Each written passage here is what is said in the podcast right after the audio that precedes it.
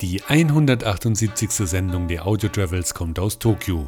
Besuchen Sie mit mir dort ein Dienstmädchencafé im Stadtteil Akihabara. Dieses Café heißt Medo Café. Meistens Männer gehen rein und dann treffen man ein Mädchen, den etwas kurze Rocke und so weiter. Das ist auch ein typisches Kleidung für solche Café.